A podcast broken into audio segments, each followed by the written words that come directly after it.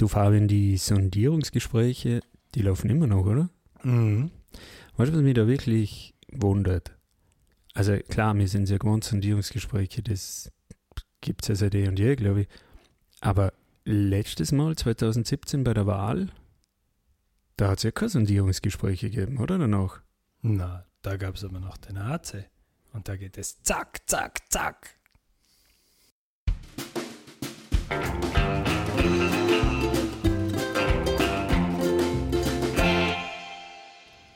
Ihr hört den Podcast des Left Wing Social Club.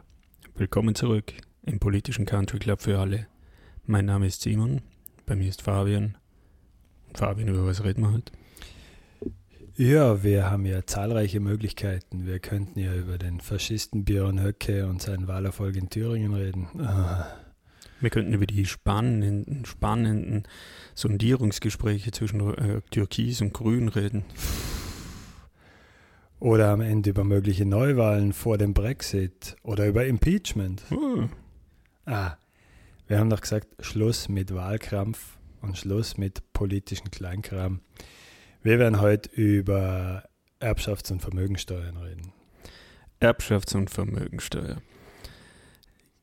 Jetzt könnte man sich gleich einmal erwarten bei diesem Thema, dass wir darüber reden, wie feindlich Erbschafts- und Vermögensteuer für die Leistungsträger in diesem Land sind, für den Mittelstand in diesem Land ist, überhaupt für die Unternehmer, für den Wirtschaftsstandort. Genau, und eben auch für die kleinen Sparer und die, die eben bei Lebzeiten was auf die Seite gebracht haben. Aber es ist einfach so, wer das hören will, der soll sich äh, im Zentrum anhören.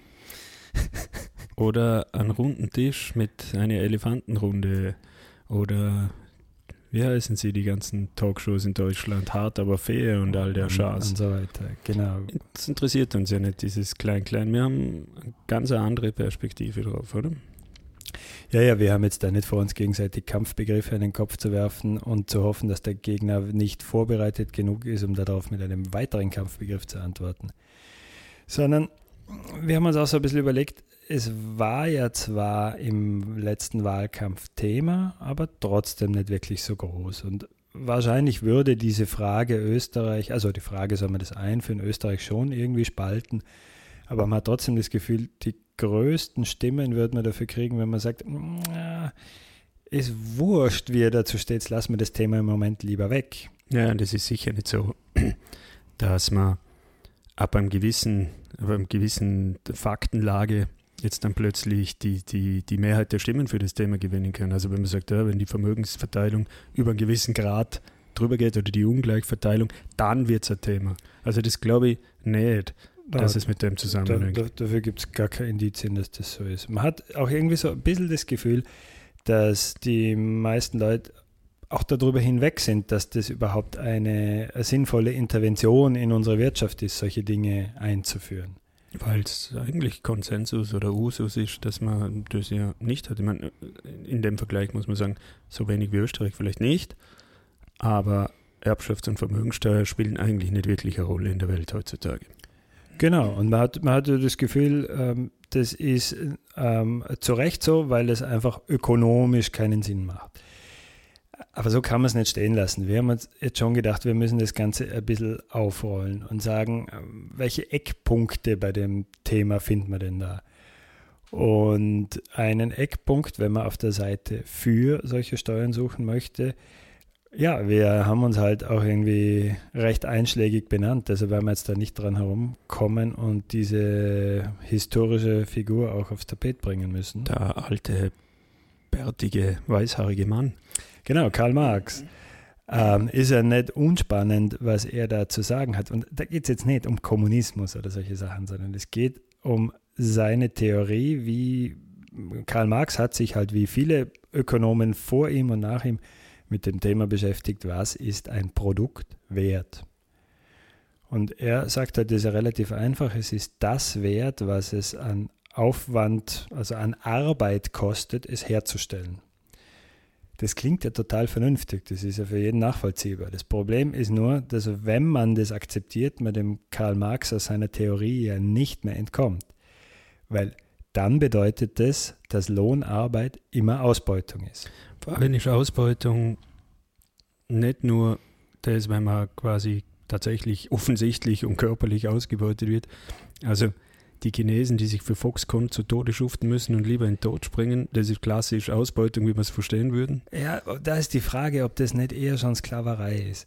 ja, na wirklich, also das, das, was, das, was Karl Marx damit meint, ist ganz klar, wenn, jetzt sagen wir, ich stelle dich an, um irgendein Produkt für mich herzustellen in meiner Firma, dann investierst du deine Arbeit, um dieses Produkt herzustellen. Wenn ich das aber weiterverkaufen will, kann ich dir logischerweise als Lohn nicht den Wert dieses Produktes zahlen. Da hätte ich ja nichts davon. Egal, ob ich jetzt ein netter Mensch bin oder ein böser Mensch, ich hätte da nichts davon. Das heißt, ich bin, ich muss dich in diesem System ausbeuten, um als Unternehmer Profit machen zu können. Genau, und der Punkt ist ja, glaube ich, der entscheidende, oder? Dass er ja auch sagt, ähm, der eine stellt dann Maschinen bereit, stellt Kapital bereit. Also in seinen Worten ist es dann der Kapitalist. Mhm.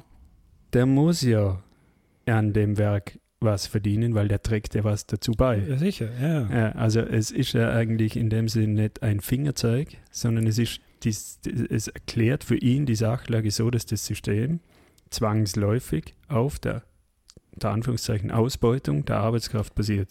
Genau, nicht das Bild wie in einem Dickens-Roman, dass der fette, böse Kapitalist die hungernden Kinder ausbeutet. Das ist nur eine Überzeichnung, sondern es bleibt ihm nichts anderes übrig. Lohnarbeit ist immer Ausbeutung. Egal, ob ich jetzt der Mindestlöhner bei Amazon bin, der da prekär beschäftigt ist, oder ob ich eigentlich für mein Gutdünken einen guten Job irgendwo in einer größeren Firma habe.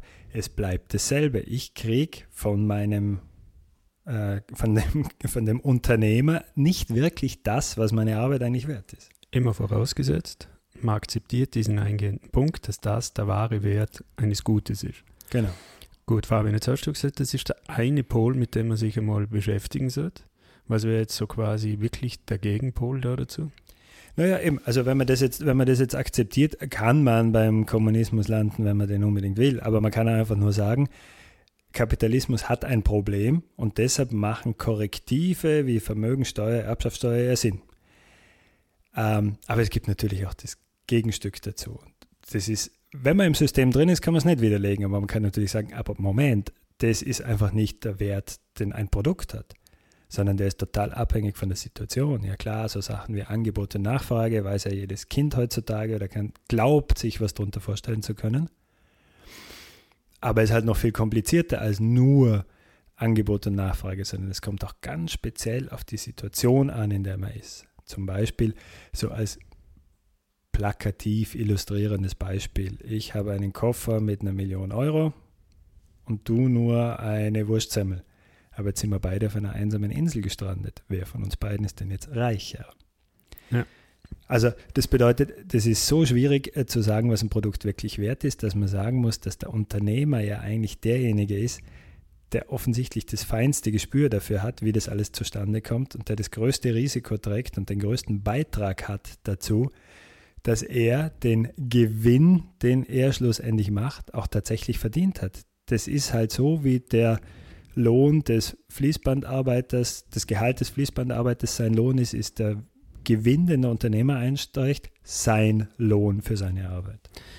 Jetzt argumentieren ja heutzutage viele, Fabian, dass schön und recht, was man sich quasi in der, in der politischen Ökonomie vor 100, 150 Jahren so alles überlegt hat und welche, sagen wir mal, ähm, äh, wirklich ideologischen Gräbenkämpfe da ausgetragen worden sind, hat mit der heutigen Welt nichts mehr zu tun. Ja? Ähm, man sagt, die, die auch so diese Begriffe wie Klassenkampf und so weiter, das haben wir alles hinter uns gelassen. Wir sind alles weit über das hinweg. Wir befinden uns ja eigentlich ähm, in, in, in einer Welt, in der man argumentieren könnte, an Karl Marx ist schon lange widerlegt. Ähm, es hat sich eine, eine Wirtschaftstheorie durchgesetzt. Ähm, wenn man sich das anschaut in einem politischen Spektrum, wie man über die, über die Themen redet, eigentlich haben wir einen sehr, sehr, sehr, sehr breiten Konsens darüber, wie Wirtschaft funktioniert und auch einen Konsens darüber, dass Wirtschaft ja ein mehr oder minder politikfreier Raum ist. Genau, oder? Man könnte man kann sagen, man hat diese zwei ideologischen Pole, man tut so, als hätte man die überwunden, oder?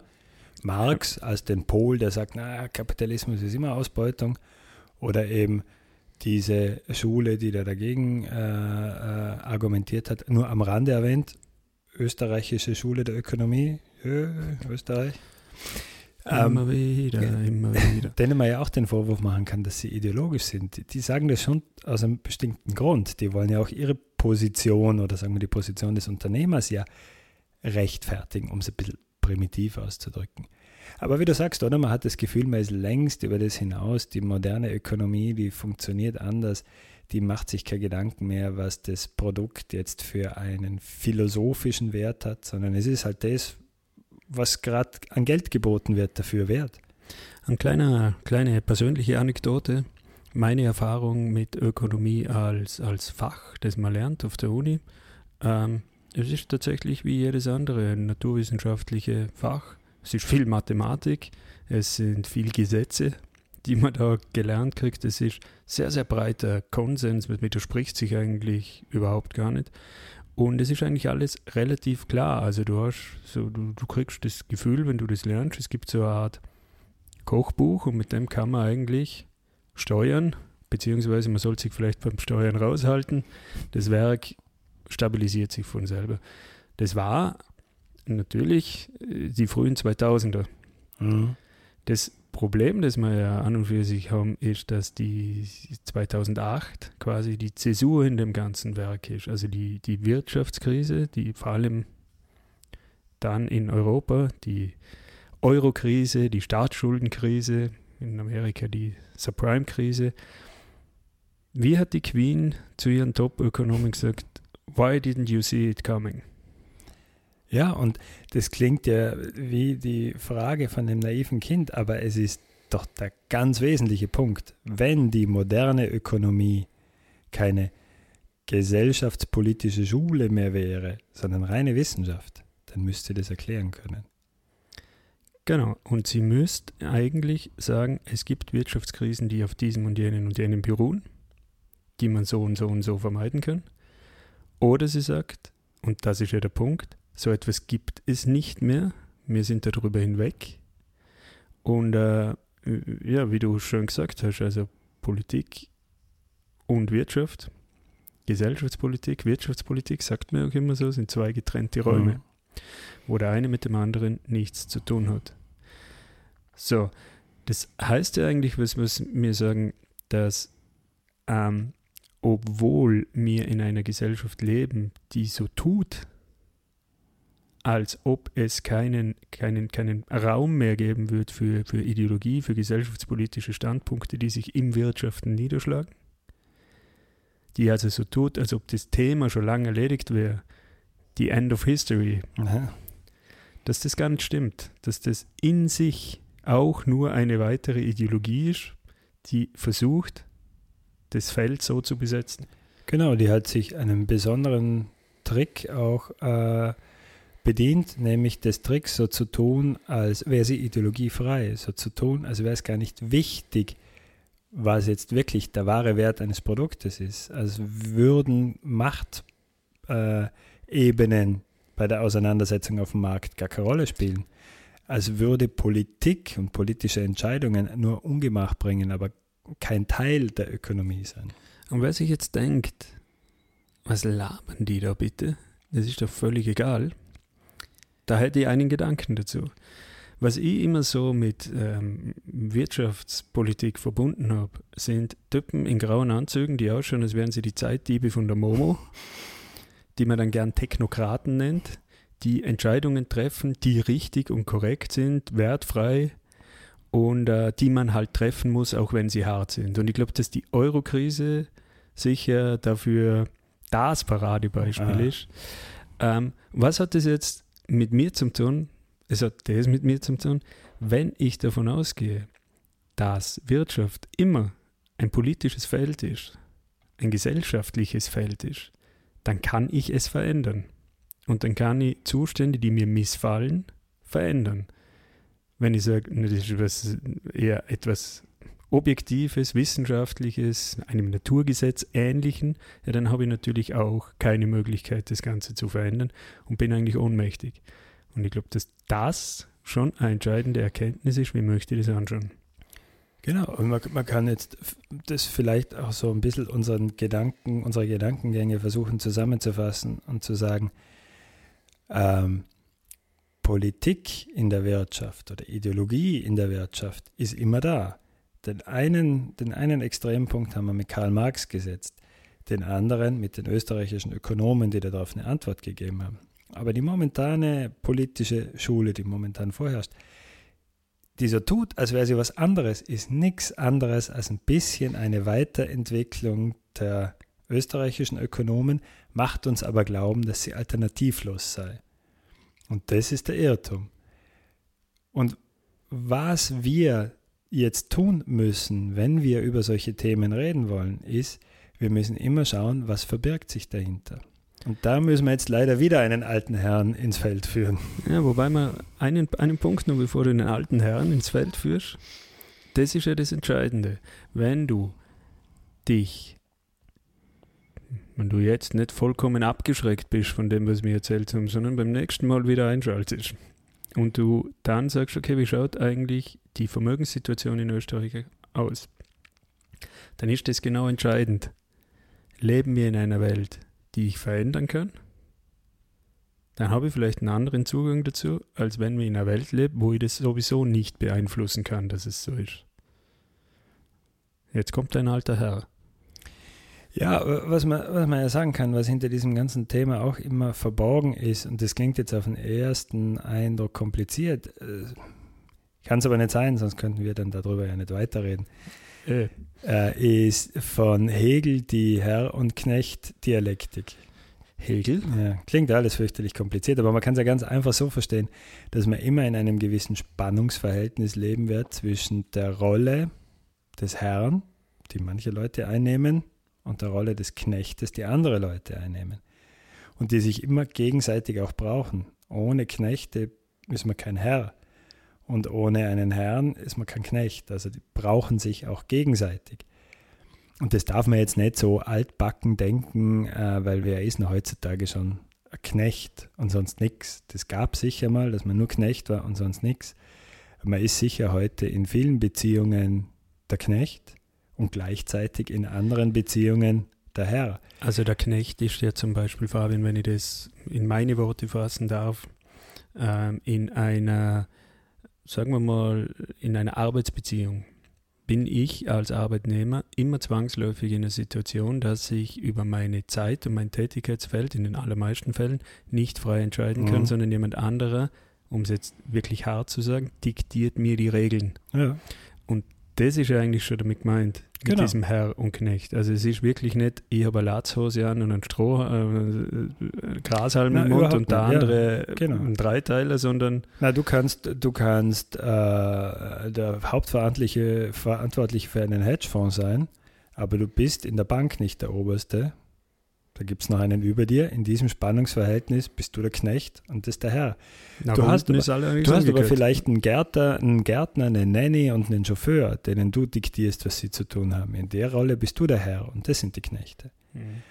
Und aus diesem Spannungsverhältnis kommt man in dem Sinne nicht raus. Und warum überhaupt jetzt dieses ganze Gelaber? Man muss einfach sagen, man hat das Gefühl, dass es bei der Ökonomie ja immer darum geht, auf welcher Seite in einer Wirtschaftsbeziehung steht man gerade? Auf der des Herrn oder auf der des Knechts? Mit wem? Also wo befindet man sich real? Wo hat man einen Vor- und einen Nachteil, wenn man in irgendeiner Schraube dreht? Und, damit es nicht zu einfach ist, nicht nur ist man Herr oder ist man Knecht, mit welcher Position sympathisiert man? Karl Marx, das beste Beispiel eigentlich zu dem Zeitpunkt, wo er seine Theorien aufgestellt hat, aus guten Verhältnissen – hat sich ganz offensichtlich mit den Knechten, mit dem Proletariat identifiziert. Aber Herr und Knecht, Fabian, hast doch dann im, im Endeffekt auch nichts anderes, dass es halt um Machtverhältnisse geht und dass man sich den Machtverhältnissen auch immer bewusst sein muss. Genau.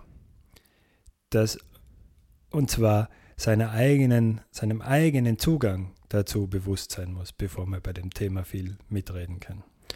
Also das heißt, wir, haben, wir sehen das ganze Feld, dass ich sage, bevor ich mich mit Vermögens- und Erbschaftssteuern wirklich auseinandersetzen kann und sagen kann, okay, wie, wenn es ein Ungleichgewicht gibt, woher kommt es und so weiter, muss ich zuerst mal das Feld dafür bereiten. Und das Feld dafür bereiten heißt, in unserer Wahrnehmung, Wirtschaft ist ein politisches Feld, ein gesellschaftliches Feld, das man beeinflussen und verändern kann, je nachdem, was man damit erreichen möchte.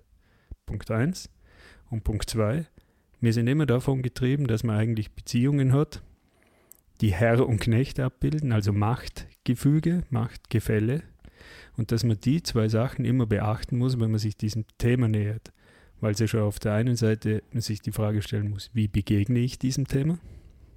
Mhm. Und was glaube ich, was man tun kann? Genau. Oder auch versuchen, das nochmal anschaulich darzustellen. Das Erste, was man bei so einem komplizierten Thema braucht, ist einfach eine Bestandsaufnahme des Ist-Zustandes und wo man selber dabei steht. Also bin ich im momentanen Wirtschaftssystem bei den Siegern, den Herren oder den Verlierern, den Knechten. Und eine Überlegung des Sollzustandes. Wie sehe ich die Welt? Wie hätte ich sie gerne? Mit wem solidarisiere ich mich? Und da sind beide, möglich, beide Optionen möglich. Ich kann eigentlich der Herr sein und mich mit den Knechten solidarisieren und wahrscheinlich viel häufiger, ich kann eigentlich der Knecht sein, aber mich mit der Position des Herrn solidarisieren. Ja, wer jetzt immer noch da ist,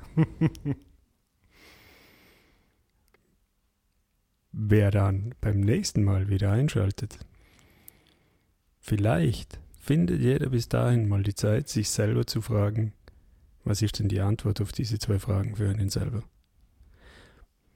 Bis dahin wären wir alle sehr froh, wenn ihr mit uns Kontakt aufnehmen würdet auf unserer Seite www.despolitbüro.eu oder über unseren Twitter-Handle at politbüro_eu und unsere Gedanken mit uns teilt, äh, eure Gedanken mit uns teilt. Wir haben unsere mit euch geteilt. Genau. das war's für heute. Danke fürs Zuhören. Bis zum, zum nächsten Mal. Mal.